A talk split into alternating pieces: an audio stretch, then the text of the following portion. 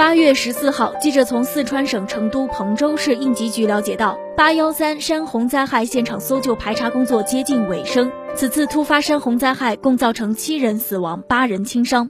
网传的视频显示，事发时河道两边立着多顶帐篷，不少游客在水中嬉戏。河水很浅，水中遍布着石头。洪灾的亲历者徐凯介绍，他所在的河域几乎都是家庭式出游，很多人去那边露营，有的前一天晚上就扎营了，还有人在那里做饭，水里边放着西瓜饮料，小朋友都坐在河里面玩耍吃东西。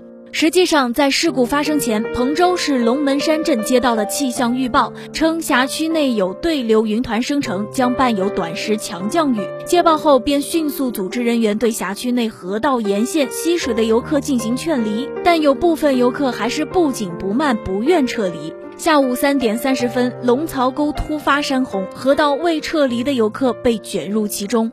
龙槽沟其实就是一条野生河道，它还连同后山的沟渠承担了泄洪任务。但在一些社交平台上，龙槽沟被作为小众玩水、露营场地推荐，还冠上了景区的说法。目前，多个社交平台已经将龙槽沟的旅游攻略、游玩分享等等的内容下架。其实，早在去年，彭州市当地媒体、龙门镇人民政府都多次发布了相关提醒。龙槽沟属于山洪易发区，劝大家不要轻信网上的游玩攻略，这里真的不安全。